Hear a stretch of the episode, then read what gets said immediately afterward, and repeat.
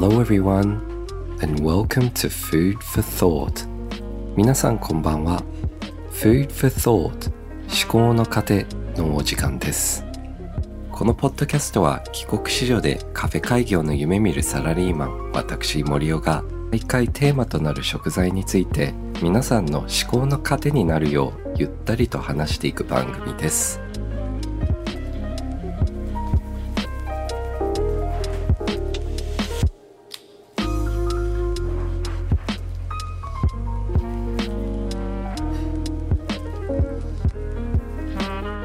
今週もオーストラリアの方からお届けしております。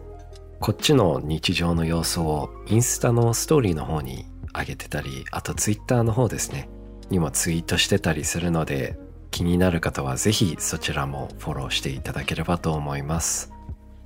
この間ですねうちなんか家族のルールがあって絶対に家族で集まったら中華を食べるという毎回の恒例があるんですよね。これは絶対に欠かせなくてその様子もインスタのストーリーにアップしましたけどうちの家族って全員変なんですよね。なので会話が成り立たないんですよ。まああのうちは弟がいて彼19歳で博士号を取った科学者なんですけど科学に没頭しすぎてなかなか普通の会話が通じなくうちの母親も元タカラジェンヌのお嬢様だったりしたのでなかなか常識離れの発想したり発言されたりする母親なんですけどでみんなが自分が一番まともだと思ってんですよ。まあ一番まともなのは僕だと思うんですけど。まあそんな感じなので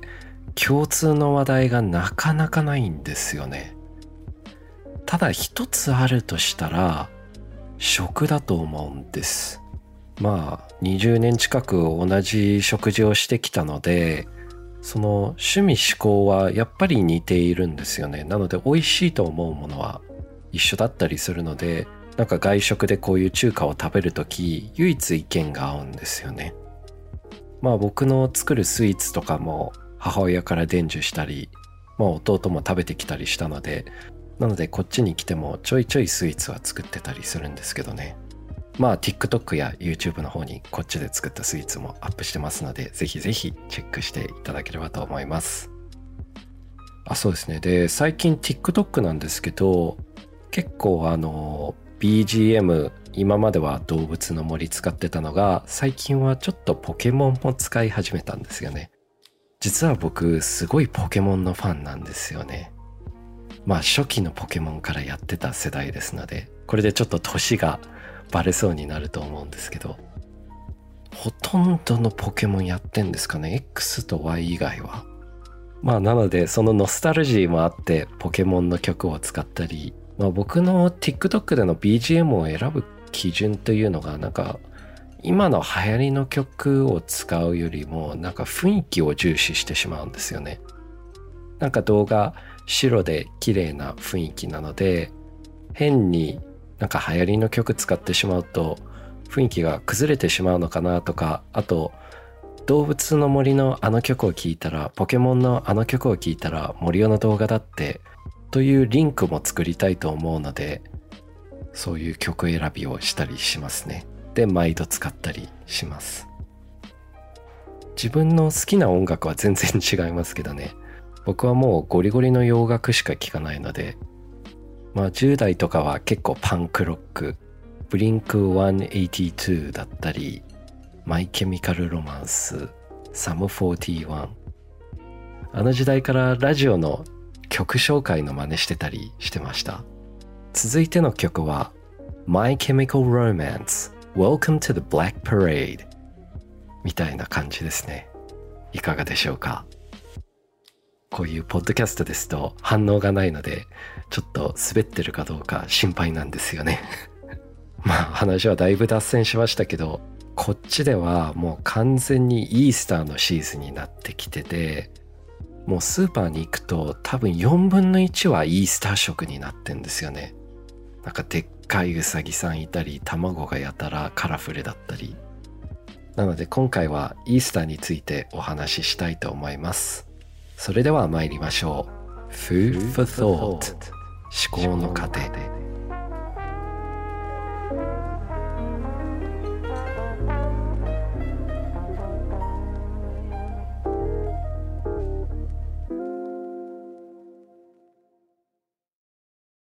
まあ最近日本でも某テーマパークの関係でイースターっていう言葉も馴染みになりつつありますが、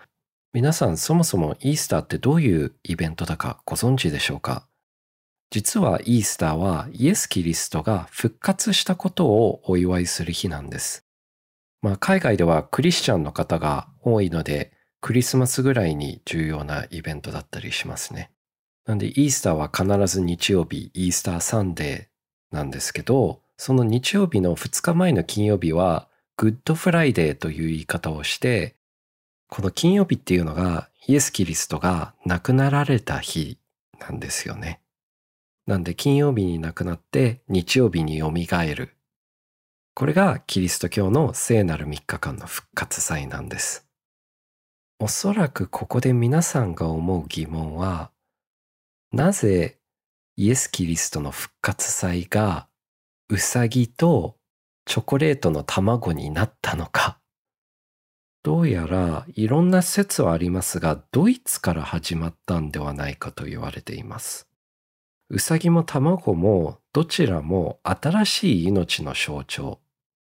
まあ卵から生まれることと、まあうさぎっていうのが繁殖されるっていうイメージなので、新しい命をたくさん生み出すっていうところから生まれたんではないか。とあるドイツの教会で子供たちにカラフルに色付けられた卵をプレゼントであげてたと言われています。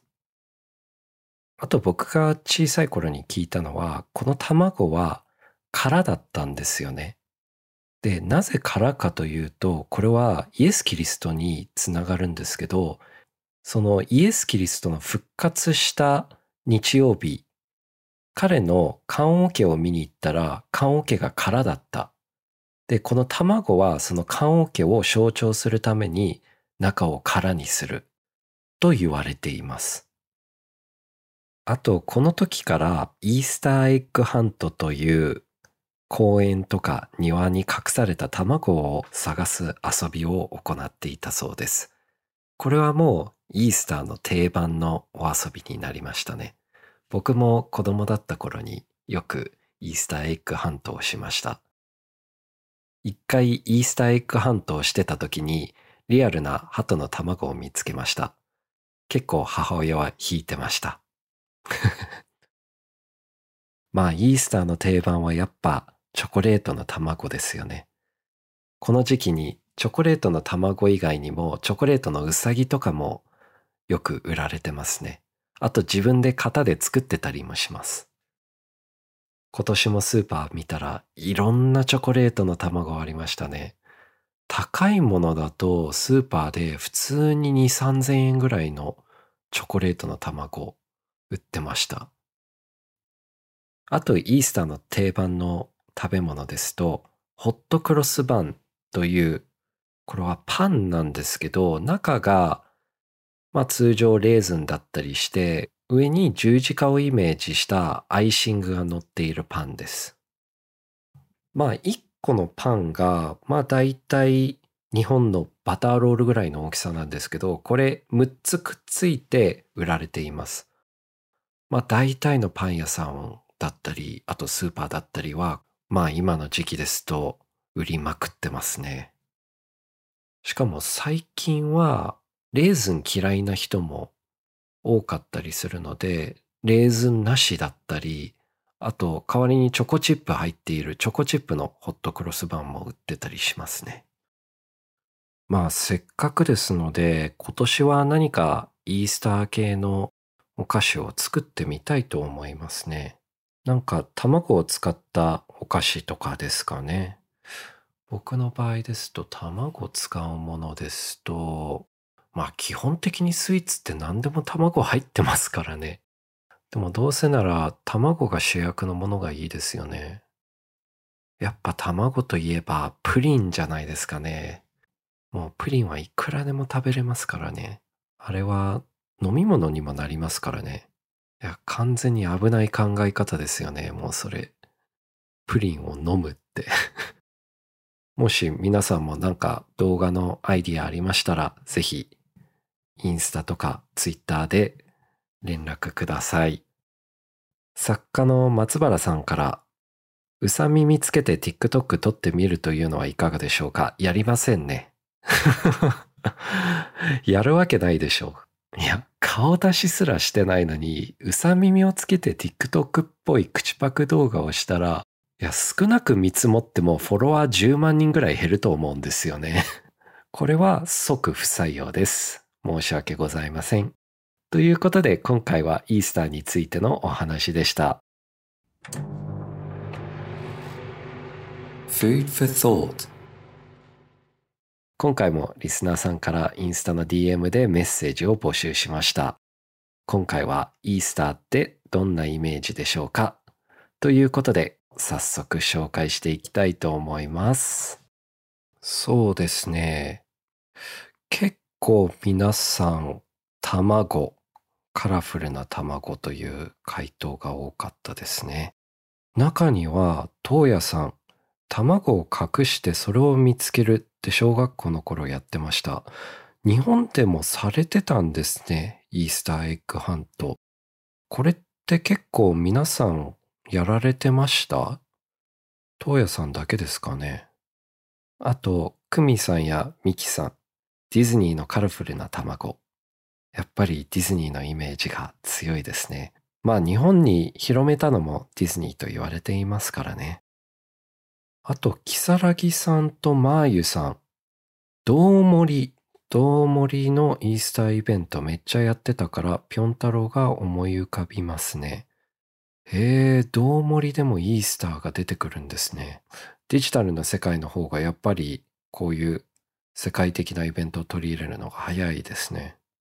まあ結構商業的にもちょうど4月ってイベントが少ないからまあイースターを一つのイベントにするのもいいと聞いたことありますね。まあちょうど1月ですとお正月でしたり2月はバレンタイン3月はホワイトデー4月って確かにちょうど空いてますよね。まあ花見とかはありますけど、これといったイベントがないので、イースターがそういう役割を果たすとも聞いています。あーさんとのりこさん、ひよこ。卵ならわかりますけど、ひよこのイメージありますかね？いや、うさぎと卵はわかるけど、あと、今回僕の一番好きな回答は、まゆさん、うなぎ。うーん、おそらくこれはうさぎの打ち間違いかなと思います。惜しかったですね。しかも、うなぎといえば、土曜の牛の日の夏だったり、あと一番旬なのが冬と言われていますからね。次回は打ち間違いのないメッセージもお待ちしております。今回も皆さんからのたくさんのメッセージありがとうございました。このポッドキャストは皆さんからのメッセージをお待ちしております。インスタのストーリーで定期的に募集しておりますので、ぜひぜひ送っていただければと思います。そしてこの番組が面白かった人は、ぜひ番組のフォローと高評価、そして各 SNS での感想もお待ちしております。感想を送る際には、ぜひハッシュタグ思考の糧をつけて投稿していただければと思います。それではまた来週。Good night and goodbye.